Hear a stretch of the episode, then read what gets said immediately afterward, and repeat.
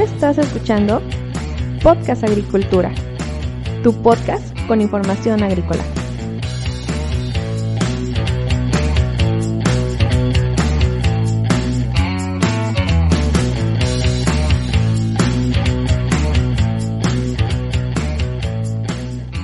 Hola, ¿qué tal? Yo soy Olmo Axayacat y esto es un episodio más de Podcast Agricultura. El día de hoy es viernes 24 de abril del 2020, con lo cual se está terminando una semana más que espero haya sido de mucha productividad para ti. En este episodio quiero compartir contigo una entrevista que tuve en días pasados con Cuauhtémoc Vázquez. Cuauhtémoc es actualmente el director general de la SMEAP, que es la Sociedad Mexicana de Especialistas en Agricultura Protegida, y está cursando una maestría en estrategia agroempresarial. Cuauhtémoc ha trabajado como coordinador de proyecto para la FAO, también ha sido formador técnico en la Zagarpa, ahora Saber, y también ha sido consultor en el INIFAP. Así que agradezco de antemano a Cuauhtémoc por haberme dado el tiempo para responderme unas preguntas sobre agricultura, un poco de agronegocios y algunas cuestiones por ahí interesantes. Antes de pasar a la entrevista, quiero comentarte que estoy buscando especialistas o empresas de índole agrícola que quieran eh, compartir sus experiencias y por supuesto obviamente hablar sobre los productos que, que ofrecen en un episodio del podcast. Si alguien está interesado por favor eh, mándeme un correo a través de, del formulario de contacto del blog. Tienen que ir a blogagricultura.com barra contactar. Ahí está el formulario de contacto. Me lo envían y con gusto les responderé. Ahora sí vamos a pasar a la entrevista. Espero que sea de tu interés. Y si tienes alguna duda o pregunta, pues me puedes enviar eh, un, comentario. Adelante. Muy bien, Cuau, pues este, tengo varias preguntas que hacerte. Quiero comenzar por la cuestión más general de tu ámbito profesional. Sé que has tenido diversas experiencias en varias eh, entidades gubernamentales donde has eh, realizado o supervisado proyectos, ¿cierto? Eh, pues hemos hecho algo de eso, este, estimado Ok. Tú has tenido gente a tu cargo, gente que digamos, su formación es agrícola. ¿Cuáles consideras que son tú los principales puntos de mejora de, del, digamos, del agrónomo en general? Ok, mira, yo te podría hablar desde mi experiencia, en, ya que encaminaste esta pregunta hacia la parte eh, gubernamental. Sí. En este mm, ámbito se hace un poco más de planeación más que de, de aplicación de conocimientos técnicos, ¿no? Eh, me ha tocado elaborar para, para la FAO, el máximo organismo de agricultura en el mundo. Así es. En su representación aquí en México. Me ha tocado colaborar con ICA, que es el Instituto Interamericano de Cooperación para la Agricultura. Me ha tocado también colaborar con la administración pasada este, Zagarpa, ahora Saber. Y bueno, eh, en estos tres, nada más por poner un ejemplo, eh, lo que se hace en su mayoría es planeación. Planeación de cómo implementar una política pública que finalmente se va a traducir en la aplicación de alguna acción meramente técnica, ¿no?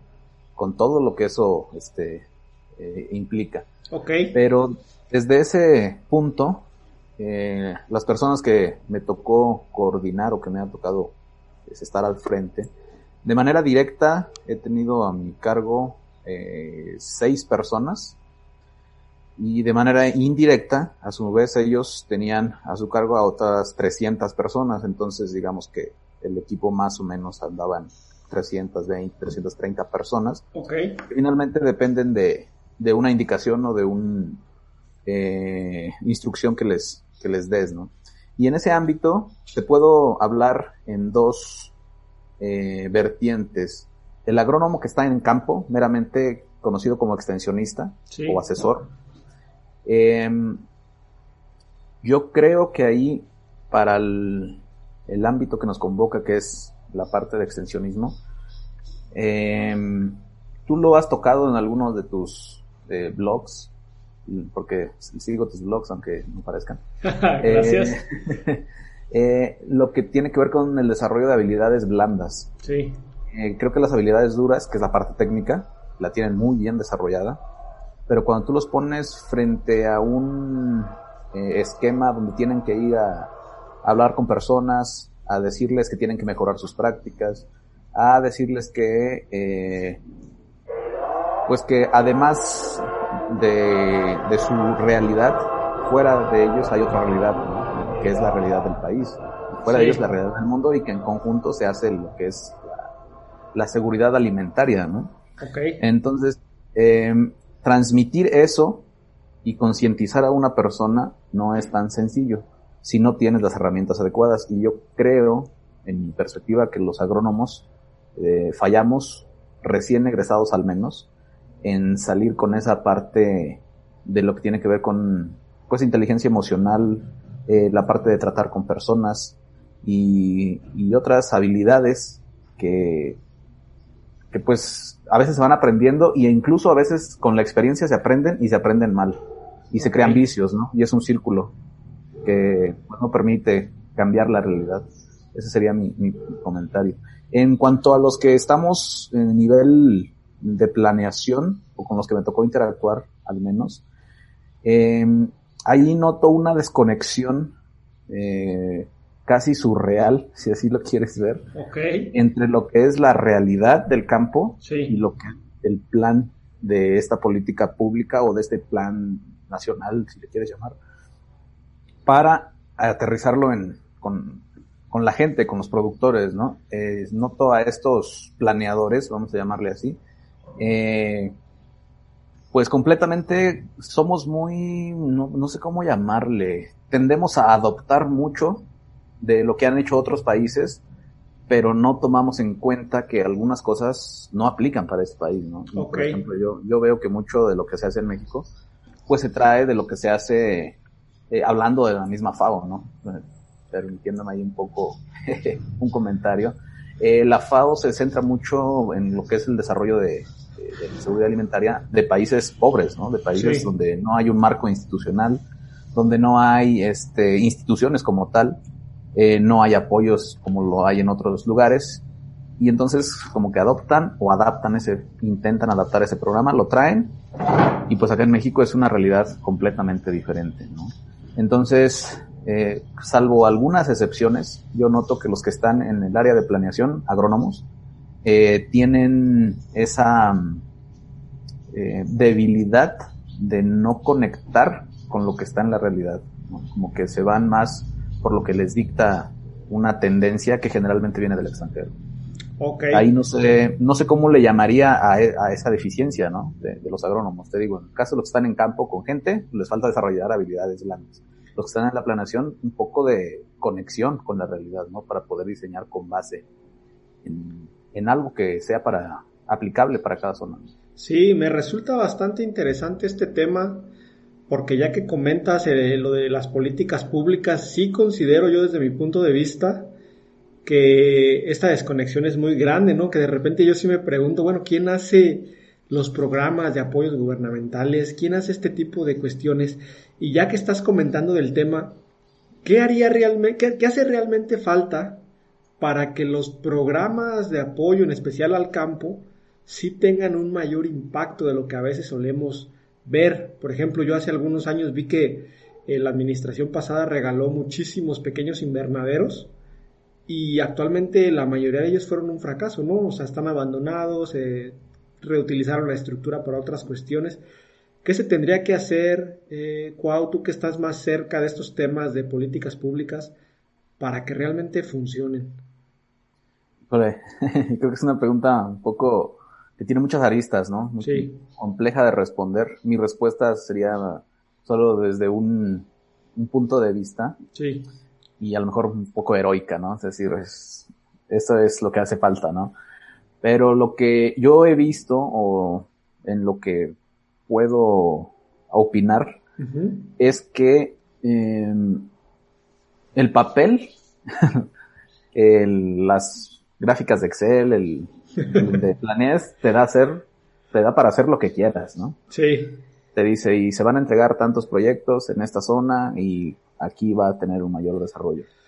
Y, y, y, está con base en datos, eso es también lo curioso, ¿no? Porque está con base en, incluso había, no sé si siga, no estoy muy actualizado en esa parte, eh, un instituto que estudiaba la pobreza, ¿no? Que era el Coneval, y que hizo un estratos, bueno, certificaciones de la pobreza, ¿no? De los que están, pues, amolados completamente, a los que más o menos subsisten, los que comercializan un poco como segunda opción, y los que pues ya son más agricultores que viven de eso, ¿no? Eh, y con base en ello también se hacen diseños de políticas, pero aún así no pega, ¿no? Eh, entonces, eh, cuando uno baja un poco al territorio, porque también me ha tocado estar como extensionista en campo. Sí. es, es un proceso que no se hace de la noche a la mañana. Y como política pública, como su nombre lo dice, son políticos, quieren ver resultados de la noche a la mañana. Sí, claro. Entonces, si tú o la administración que esté quiere lanzar un nuevo programa y inmediatamente quiere ver resultados, ¿no? Y si algo tiene la agricultura, por ahí hay una frase, no recuerdo ahorita el autor, que dice que la agricultura es una profesión que se aprende en 100 lecciones, ¿no? Y una por año. Sí, sí, sí la había escuchado, está interesante esa frase. Entonces, eh, considero que mucho de lo que, de lo que se, se hace y no funciona es porque no se le da el seguimiento adecuado de tiempo, ¿no? A lo mejor tú le instalas un, un invernadero a, a, una familia, ¿no? De mil metros cuadrados. Eh, vamos a hablar en ese tema, porque lo que está antes de eso me parece que son de autoconsumo. Sí. Y bueno, ese otro tema. Pero hablando un poco de agricultura protegida que te deje un poco, bueno, un, un ingreso para mantener a la familia del, del, campesino. Si tú le instalas un invernadero, vamos a hablar de mil, dos mil metros cuadrados, eh, pues le dan el invernadero, ¿no? Eh, generalmente no se empata también los, los apoyos con las ventanas más aptas o de producción o del mercado. Sí. ¿no? Entonces llega el apoyo, se construye y más o menos en lo que empezó el trámite y lo que se terminó de construir pasaron cuatro meses, por Oh. ponerte un ejemplo, o Sí, cinco meses. Sí, te va bien. Esta, si te va bien. Y lo que ahí pienso yo que falla es que el acompañamiento sale aprobado el mismo día que sale aprobado el proyecto. De tal manera que cuando se termina de construir y se empieza a echar a andar, pues el técnico ya le queda un mes de, para brindarle soporte técnico. ¿Qué haces en un mes? ¿Qué hace? O sea, le enseñas cómo se acondiciona, cómo se trasplanta. Aquí lo que me estás diciendo tú es que el primer problema es que los tiempos, digamos, de, Sí. del gobierno para hacer los trámites están completamente desfasados de los tiempos agrícolas que son los que deberían de, de, de mandar, ¿no? Eh, definitivamente, aunque en agricultura protegida no es tan a rajatabla esa, esa regla de que ventanas agrícolas, sin embargo, sí la descoordinación entre cuándo vamos a mandar la asesoría técnica, Sí, pues obviamente una vez que empiece o que termine la construcción o la sí, adaptación. claro. ¿no? Entonces ahí sí, sí, hay un problema de desfases. ¿no?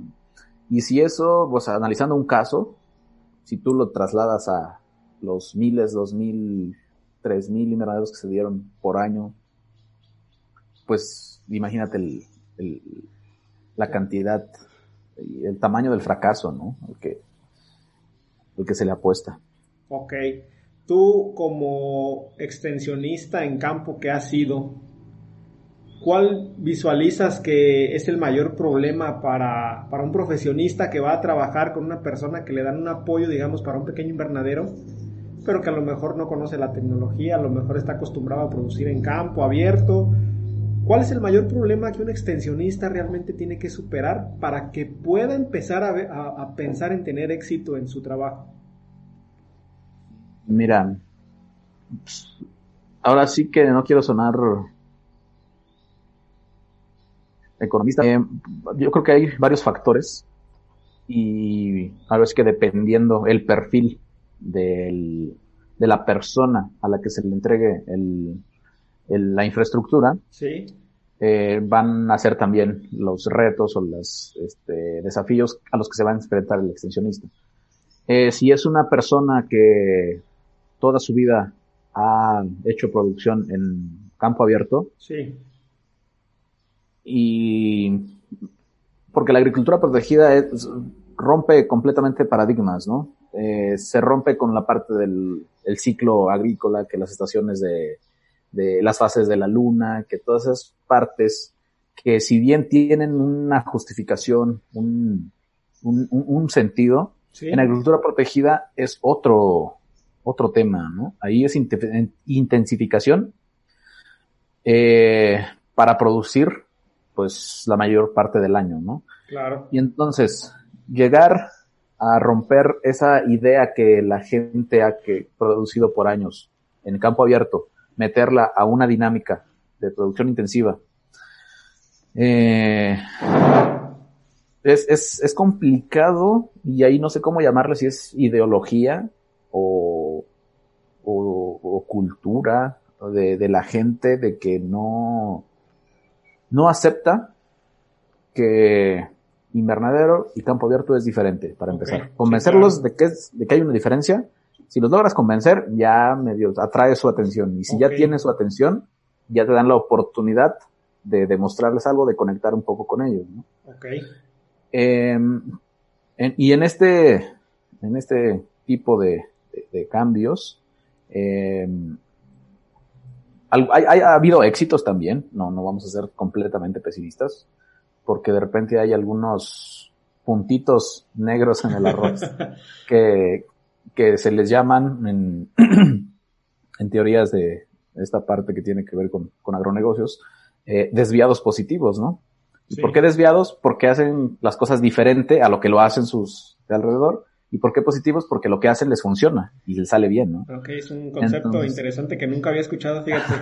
Lo voy a anotar, el desviados positivos, para eh, después hablar más Es- al respecto. Es- eh, está muy interesante, de hecho. Este, de hecho, es una materia de la que estoy tomando ahorita la maestría, pero es otro tema. Eh, ¿En qué pero- estás tomando la maestría? eh, est- actualmente estoy en estrategia agroempresarial, se llama la maestría. Ok. Y, y, bueno, ahí vemos algo, algo de esto, ¿no? Desde lo que es la, la, la configuración del, del cambio. Y, y pues el cambio dice que lo tienes que ver primero, ¿no? Sí, Lo tienes que sentir y luego lo haces. Entonces, interesante. al menos llegar a esos tres pasos con un productor, eh, es, es, el extensionista se, se enfrenta a ese problema porque para que el, para que el productor o para que el beneficiario lo vea, pues de primero le tienes que dar, el, como, be- como beneficiario, le tienes que dar la oportunidad al extensionista de que te lo demuestre. ¿no? Pero si desde un inicio no le haces caso, ahí, ahí empieza una tensión que es difícil romper. Si la logras romper con uno o con dos, ah, ok, los demás lo van a ver, Sí, ¿no? sí, claro. Y si funciona y si empiezas a tener resultados, los que decidieron darte la oportunidad de, de mostrarles una técnica o algo nuevo, pues van a sentir ese cambio y van a decir, no, pues yo quiero hacer esto este, por mucho tiempo o de aquí quiero vivir. Y casos interesantes han salido en la región de Puebla, por ejemplo, en Aquixtla, Ujú. la región de Zacatlán, Aquixtla, Puebla, este, Chignahuapan, ya bajando un poco a Tulancingo, Hidalgo. Si uno como, como agrónomo, como profesionista, como an- analista de estos temas, vas a esa zona, eh, los invernaderos que están ahí eh, son en su mayoría que empezaron con mil, dos mil metros cuadrados y que actualmente ya promedio por productor trae 1.5 hectáreas, ¿no? Pero son cientos de productores y eso hace que la agricultura protegida detone, ¿no? Eh, no ha sucedido lo mismo en otros lugares porque pues también México es muy diverso Sí, sí. eh, en climas para empezar. Si queremos adoptar pues la misma tecnología, lo que decía hace rato, ¿no? Para un- una misma fórmula para diferentes lugares, a veces hay que cambiarle un poco el ingrediente, ¿no? Eh, entonces esa sería mi, mi respuesta, ¿no? La resistencia al cambio de la gente. Claro. Alguien que esté pensando en estudiar algo relacionado con agricultura protegida, ¿tú qué le dirías? ¿Todavía existe un amplio margen de trabajo en esta área? ¿Todavía se visualizan varias décadas de crecimiento? Eh, aquí, ¿qué opinión tienes? Y obviamente, pues tu opinión muy personal, ¿no? Sobre la industria. Ok, mira, generalmente mi opinión es la suma de noticias y, libros y, datos que ve uno, ¿no? Para formularse esa opinión. Y hay un, el, en el 2019, me parece, en el 2019 estuvimos en un congreso que fue el Industry Summit, por cierto, este, muy buen evento, por ahí nos vimos hace un año, de hecho. En León, eh, sí. Ajá, y decía un, uno de los expositores que, que, presentó ahí, eh, el futuro de la agricultura es protegida. Así, en esa frase lo, lo resumiría. Ok. Eh, creo que el, hay muchos elementos que me llevan a opinar que la tierra como tal, los espacios fértiles, se, están acabando. Este, se están agotando los recursos. el cambio climático es una realidad. Sí, claro. Eh, y hay eh, pues tendencias que, que, que dicen que si continuamos, bueno, produciendo a este mismo ritmo la misma cantidad, pues para 2050 no vamos a tener comida. Y una de las ventajas que ofrece la agricultura protegida es con menos recursos producir más. Y eso soluciona muchos problemas, ¿no? Tanto locales como globales. Entonces yo creo que sí, todavía hay espacio para, para crecimiento en esta, en esta agroindustria. Sí. Este, siempre y cuando se vea como un modelo eh, de negocios, vamos a llamarlo así. Ajá. Em, ¿A qué me refiero con esto? A que una de las desventajas o que se le critica a la agricultura protegida es que es muy cara de inicio, ¿no? Así es. La inversión es grande. Sí, sí, claro. Pero, pero los que han entrado con una visión agroempresarial de producir eh, para un mercado, ya sea nacional o este, de exportación, que, se fijen bien claros esos objetivos, han tenido pues éxito. Y ahorita em, se ha metido mucho en las hortalizas. Han pasado, digo, yo egresé hace 8 o 9 años. Y se hablaba de la jitomatización del, del, de la agricultura protegida. Sí, claro. Eh, no hemos salido de ahí, pero sí se ha bajado el porcentaje. Se han entrado ya, ya otros cultivos, ¿no? Ha entrado pepino, ha entrado berenjena, ha entrado pimientos. Por ahí viene fuerte el higo, las berries que han tenido un crecimiento exponencial en los últimos tres años. Así es. Eh, y, y creo que así como estos cultivos que en su momento se les determinó como de alto valor, eh, pues eh, me atrevo a afirmar, a afirmar que en un futuro no muy lejano quizás también los la producción de básicos de cereales mm, no, no descartaría la idea de que van a entrarle a la agricultura protegida. Ok, ese sería interesante ver eso, ¿no?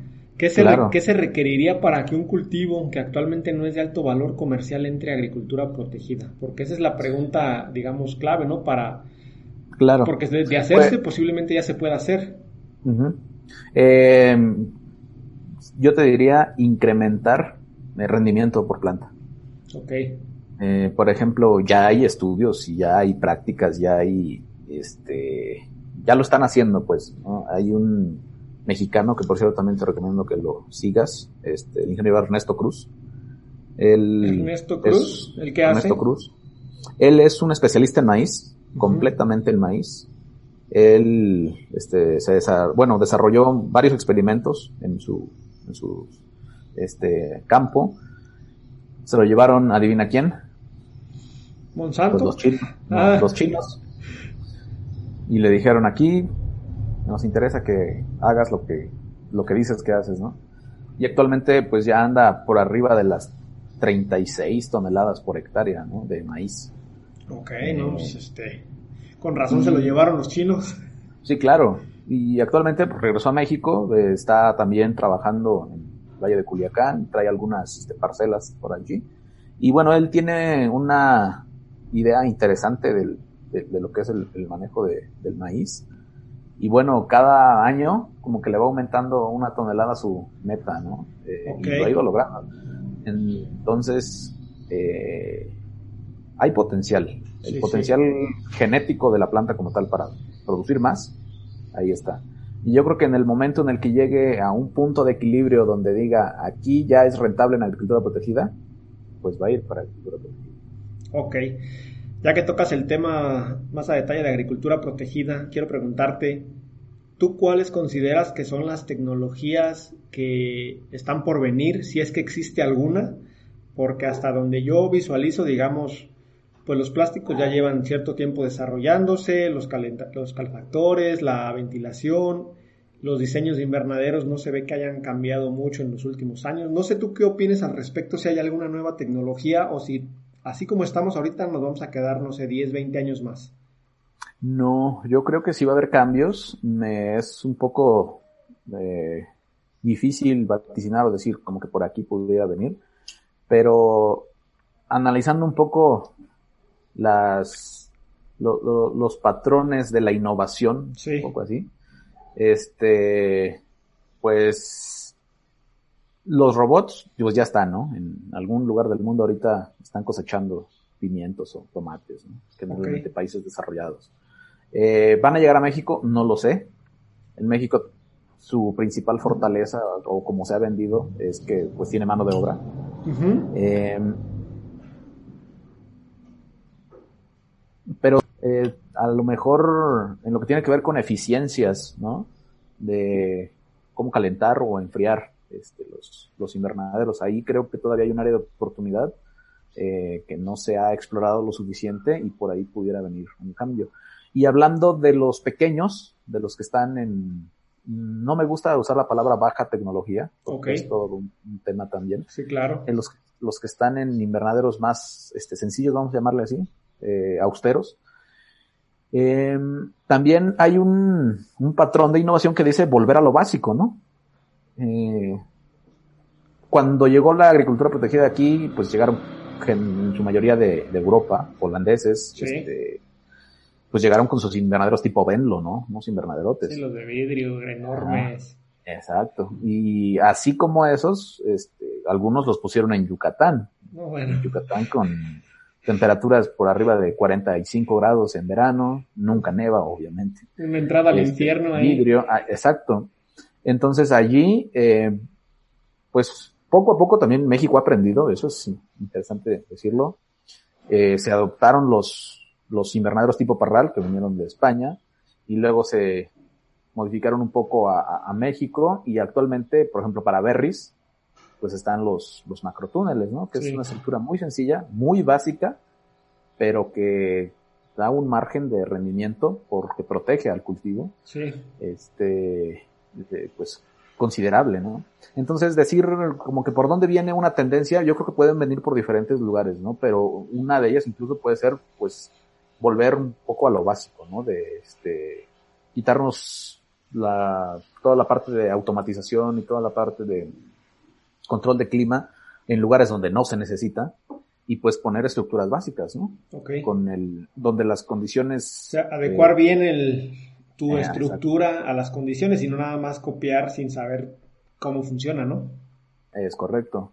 Y bueno, hablando de las grandes urbes, ahí creo que sí viene fuerte lo que son las fábricas de, de, hortalizas. Ahorita se han hecho mucho en, en lechugas sobre todo. Sí. Eh, en China, en Singapur, eh, han explorado mucho estos edificios verdes que son verdaderas fábricas de, de, hortalizas. Okay. Eh, yo creo que en algún momento van a llegar a México y, y también para las grandes urbes, en caso de Ciudad de México, Guadalajara, Monterrey, Puebla, pueden ser una solución, ¿no? También para tener hortalizas frescas y al alcance de, la zona urbana. Ok. Si yo fuera un recién egresado de eh, algo relacionado con agricultura protegida, ¿cuál, ¿cuál sería tu recomendación? Eh, irme unos años a trabajar en una empresa de producción, digamos, de jitomate, pimiento o algún cultivo de estos, o inmediatamente lanzarme a yo poner mi propia empresa y volverme productor. ¿Cuál sería tu, tus pros y contras hacia cada lado? Mira, eh, nuevamente, depende de qué, quieras, ¿no? Ok. Eh, ¿Tú qué harías si algo, si, algo ya en ese punto? ¿Tú qué harías? Bueno, en el punto de, dependiendo qué condiciones tengas, Ajá. por ejemplo, si tienes tierras, y si esas tierras tienen agua, y si son, están en una zona más o menos accesible, yo te diría, vete a, este, a desarrollar ese, ese, ese, espacio con agricultura protegida. Busca a los que ya lo hicieron y si para, y para, si para aprender de ellos tienes que entrar a trabajar en, una, en su empresa, pues vete, pero que el objetivo sea desarrollar esa, este, ese proyecto, porque finalmente de eso se trata, ¿no? aquí, te, voy a interrumpir tantito, porque eso que mencionas me parece muy importante. Tú dices, pregúntale a los que ya lo hicieron, pero ¿cómo sé quiénes ya lo hicieron? Eh, bueno, tú actualmente diriges la SMEAP, Sociedad Mexicana de Especialistas en Agricultura Protegida. ¿Existe alguna base de datos de personas exitosas que puedas contactar, a quien inclusive le puedas a lo mejor pagar para que te dé sus experiencias y, tú puedas aprender más rápido? O porque bueno, yo a lo mejor dice mucha gente que a lo mejor va a egresar con quién me contacto. Ok, sí, mira, algo también interesante de todo esto es que no hay recetas, ¿eh? No hay paso uno, dos, tres, cuatro, cinco, seis, y si lo sigues al pie de la letra, pum, llega el éxito, ¿no? Si fue esto fuera, todo el mundo fuera exitoso. Claro, sí, claro. Eh, hay condiciones también que se tienen que, cumplir, pero retomando esta parte, eh, sí hay empresarios que ya lo han hecho, sí conocemos algunos, sí tenemos su análisis de caso histórico que se han eh, un poco prestado a pues analizarlos, ¿no? A lo mejor no te, mm, cuando tú veas o ves una publicación, a lo mejor no manejan nombres reales o datos reales, pero eso está basado en algo real, ¿no? eh, son pocos los que están en esa política de puertas abiertas. También creo yo que existe cierto egoísmo empresarial en, esta parte. Eh, sus motivos, razones tendrán, muy válidos y los respeto mucho sin embargo, también hay otros que son de innovación abierta, ¿no? De decir, este, sí, mira, yo le hice así, ya sabes, ahí, vete por acá. Y pues acá es como que tomar lo que te sirva, ¿no? Sí. Lo que aplique para ti. Eh, entonces, si te vas a, si, si la idea de un recién egresado es volverse agroempresario, pues, si viene de una familia con cultura agroempresarial, pues que se quede ahí, ¿no? Y que desarrolle el, que, que, haga la sucesión de su empresa familiar. Sí. Eh, y si es un eh, recién egresado que solo estudió agronomía porque le gusta esta parte de, de, de, de, que, al igual que muchos de nosotros confiamos y creemos que el sector agroalimentario es un sector estratégico para el mundo, claro. pero que a lo mejor no tiene las condiciones para, de manera propia desarrollar un proyecto, este, pues puede sumarse a las, a las, a las empresas que estén trabajando y ser el mejor en su área, ¿no?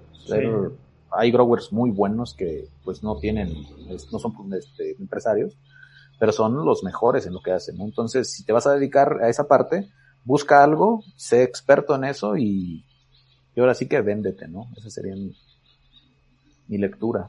Ok, es, es, es, un consejo interesante, ¿no? Al final de cuentas, los dos caminos son, son válidos y se pueden aprender diferentes cuestiones en cada uno.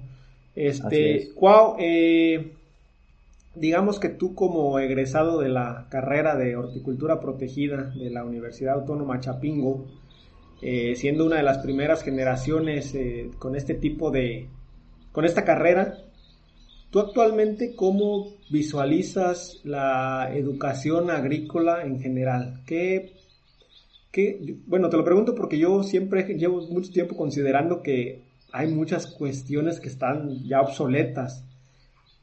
¿Tú qué consideras y, qué cambiarías? Digamos, ya tienes, ya dijiste, bueno, llevo 8 o 9 años de egresado. La experiencia que has juntado en esos años, en los diversos trabajos que has tenido, tanto en cuestión de extensionismo como de agricultura protegida, pues seguramente ya te da una visión sobre lo que hace falta, ¿no? Pues sí, este, estimado Olmo, de hecho, aprovechando y haciendo comercial. Adelante. En nuestra página, en eh, smeap.org, tenemos un, pues no, bueno, sé llamarlo artículo, una publicación muy interesante que se llama Repensando la profesión del agrónomo. Ah, sí, ya, ya, ya, ya tuve la oportunidad de leerlo. Y, y ahí abordamos, bueno, se aborda esa, eh, un, un punto de vista de específicamente dirigido a, a los formadores de los futuros agrónomos, uh llámese universidades, centros de educación. Y, y bueno, es una crítica a lo mejor un poco dura, dependiendo de cómo lo veas, eh, porque pues ahí se afirma que el, que se está formando al agrónomo para un empleo que ya no existe, ¿no? con una cultura eh, de que el sistema gubernamental le va a dar empleo, ¿no? Sí, sí. Eh, esa, ese sistema se estableció en los setentas, en la Revolución Verde, cuando había una demanda muy grande de agrónomos para manejar este, pues todo lo que son las cadenas agroalimentarias, eh, con todo lo que se implica desde la parte primaria, la parte de la logística, la venta, la comercialización, la distribución, todo, eh, generalmente lo, atendían agrónomos y pues tenían su, empleo asegurado, ¿no? De por vida. Eh, eh, sí, sí, sí, sí. hoy en día esa tendencia creo que ha cambiado completamente y se van a requerir agrónomos y vuelvo a, a citar esta parte con una mayor eh, inteligencia emocional, ¿no? Eh, la inteligencia emocional, pues con sus cuatro, cuatro dimensiones, que es la autoconciencia, la autogestión, la conciencia social y las habilidades sociales, ¿no? Sí. Y creo que en, en esta parte no se está educando a los agrónomos eh, en su autoconocimiento emocional, de su capacidad de interpretar, comprender sus emociones y pues como reconocer su, su impacto en el desempeño de, su, de lo que hace, ¿no? De, de su eh, desempeño laboral, relaciones, otro, ¿no? Eh, ser conscientes de hasta dónde somos capaces. No hay quien sepa todo. No, claro que no. y hay que ser realista en ese sentido, ¿no? Y también autoconfianza, ¿no? Ese sentimiento de valor propio, porque pues muchas veces, a veces decimos que no sabemos nada, ¿no? o no somos no traemos nada, ¿no? Es, es autoconfianza, ¿no? Eh, pues, y la parte eh, que considero más este, profunda, donde las universidades tienen ese reto, mi universidad, Chapingo, eh, así como otras, pues la parte de liderazgo visionario, ¿no? Que es la habilidad de, de hacerse cargo de una visión atractiva y de inspirar, ¿no? Eh, la habilidad de influencia, desarrollo de otros, comunicación, manejo de conflictos, creación de lazos, trabajo en equipo y colaboración.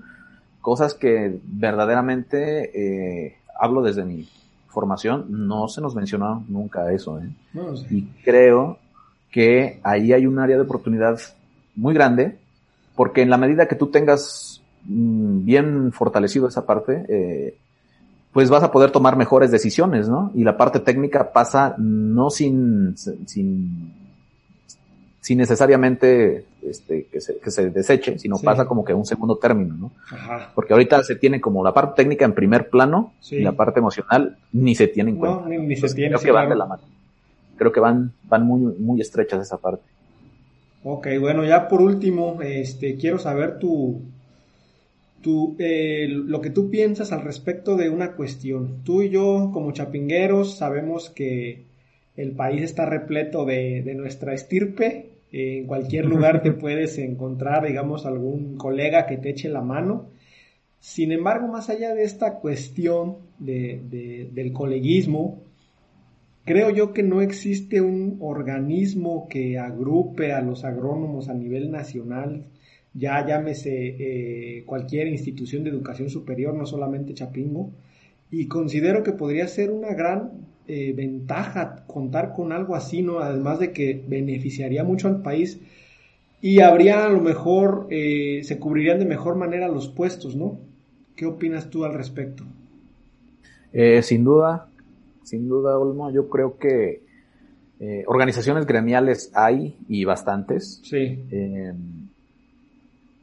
pero como bien mencionas, ninguna con la suficiente fuerza que represente a nivel nacional a todo el gremio. Sí.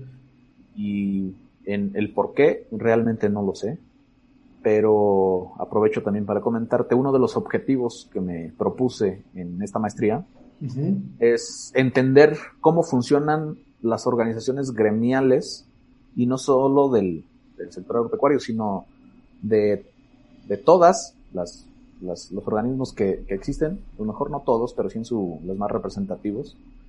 Eh, te pongo un ejemplo, por ejemplo, en, está la Cámara Nacional del Transporte, ¿no? Y ahí están agrupados todos los que tienen alguna empresa relacionada con transporte. Sí.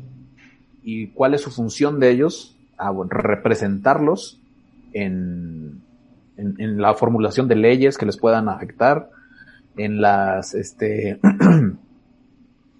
altas cuotas de, impuestos, porque como te decía, hay una desconexión entre el diseño de la política y quien lo utiliza, pues tiene que haber alguien que lo que lo, que, lo defienda. Que equilibre la cuestión un poco. Exactamente.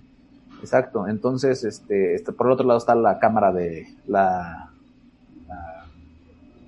de la, la mm, bueno, hay diferentes cámaras. Sí. Ahí se me fue el nombre. Eh, que tiene que ver, esta Cámara defiende a las empresas productoras en las tiendas de autoservicio, ¿no? Porque muchas veces la, misma tienda de autoservicio tiene su propia marca. Sí. Y pone en el estante su marca primero. Sí. Entonces estas cámaras se dicen, oye, este, nuestro gremio de productores está aportando tanto, tanto, tanto, y en caso de que deje de, en, si en algún momento dejara de existir esta producción, eh, pues ni tu marca saldría adelante, ¿no? Entonces, eh, se encargan de buscar espacios estratégicos de tal manera que, que, el, que quien está dentro de esa representación gremial vea un beneficio directo. En el sector gremial profesional, creo, a mi punto particular punto de vista, que quienes están más o menos este, constituidos y ven un, y sí se ven resultados en la representación, es, son los veterinarios. los médicos veterinarios sí tienen esta organización bien consolidada, tienen su representante en las cámaras donde se toman decisiones. Eh, pero actualmente no hay nada similar ni, ni, ni, por, ni por poco en, en, agronomía. En agronomía, no, no, absolutamente no. Te digo, hay por regiones, entra una, entra otra, pero a veces llevan propuestas diferentes, entonces, eh, y, y, ese pilar de, de, estas organizaciones gremiales es la palabra organización, ¿no? O sea, decirlo es muy fácil, hacerlo es bien complicado, oh, porque, porque entran muchos factores, ¿no? Entran desde el juicio de cada persona, el conocimiento, la percepción que tiene del mundo, y eso es único de cada persona. Y conjuntarlos en una sola visión, ahí es donde está el reto, y creo que este mm, alguien lo tiene que hacer, ¿no? Y bueno, en esta, retomando la pregunta, hace cuatro preguntas, del ver, sentir, ver, sentir, cambiar. Sí. Vamos a intentar nosotros que se vea algo que estemos haciendo. Ahorita estamos trayendo, estamos tratando de ser el puente entre los especialistas que están en el campo y catapultarlos, que los vean, que, que ahí están, que son buenos en algo. Y bueno,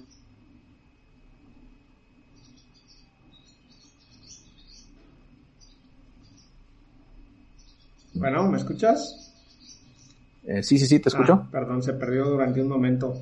Ya que estás entrando a ese punto y ya para finalizar, coméntame, bueno, eh, rápidamente qué hacen la SMEAP, cuál es el objetivo, este, y tus redes sociales o las redes sociales que quieras mencionar para, para que ahí te sigan y te puedan localizar. Ok, claro que sí, mira. Eh, la SMEAP es la Sociedad Mexicana de Especialistas en Agricultura Protegida. Eh, la fundamos algunos colegas egresados de la misma carrera del 2015. Este, y bueno, la intención en ese momento fue juntarnos. Vamos a intentar organizarnos al menos entre generación. Sí. Em, y bueno, hemos buscado un poco de, de, de, de, qué podemos hacer para llevar un beneficio a, a, los que están al menos de origen agremiados. Sí.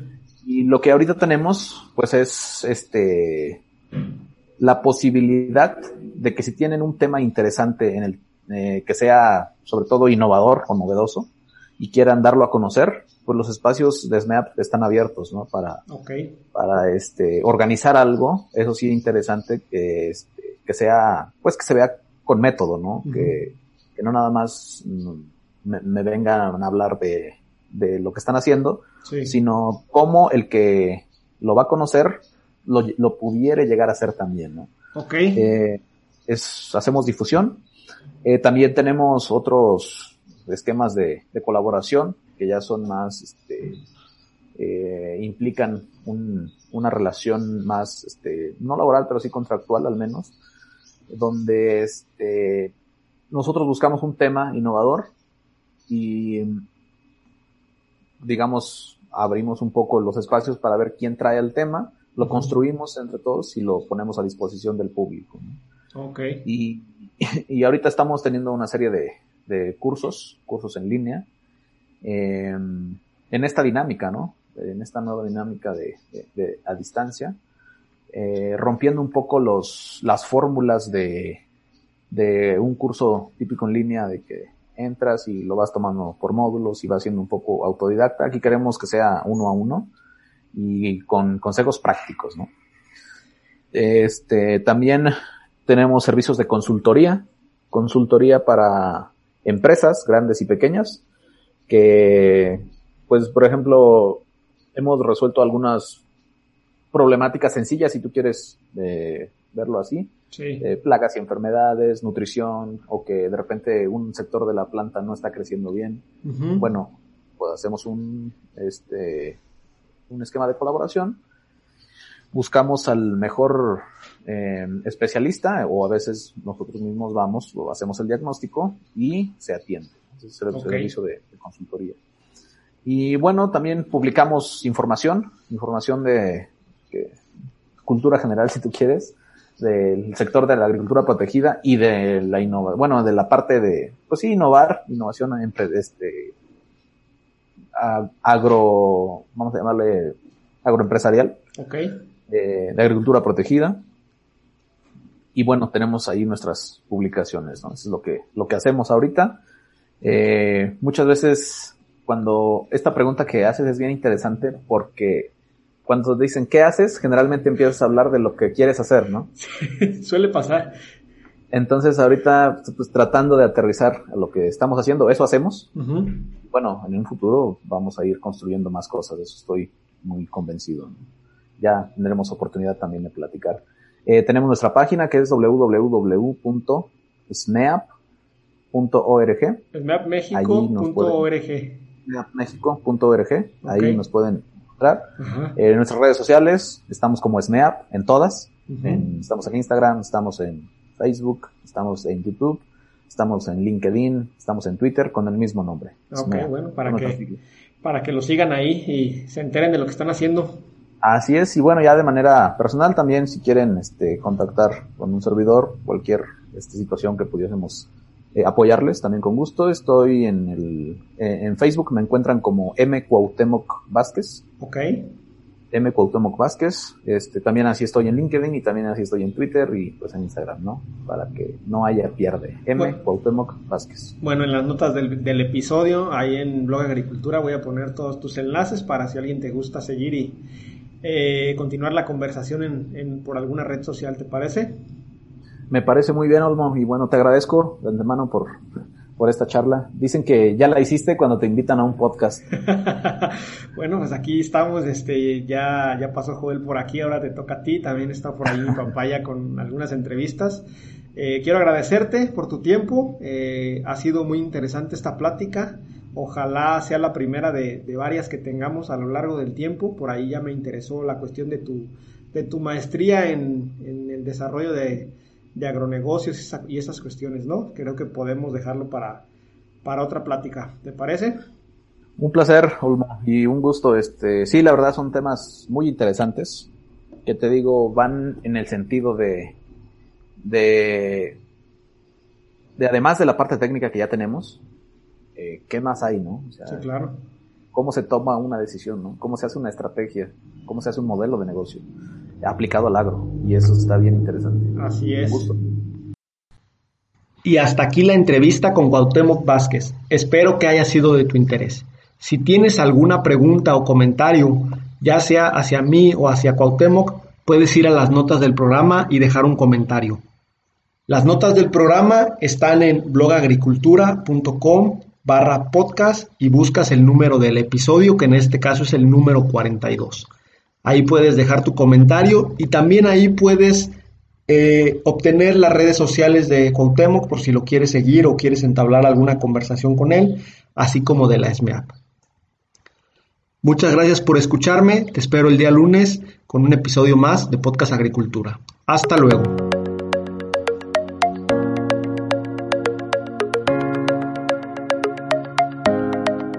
Hemos llegado al final de este episodio. Muchas gracias por escuchar Podcast Agricultura.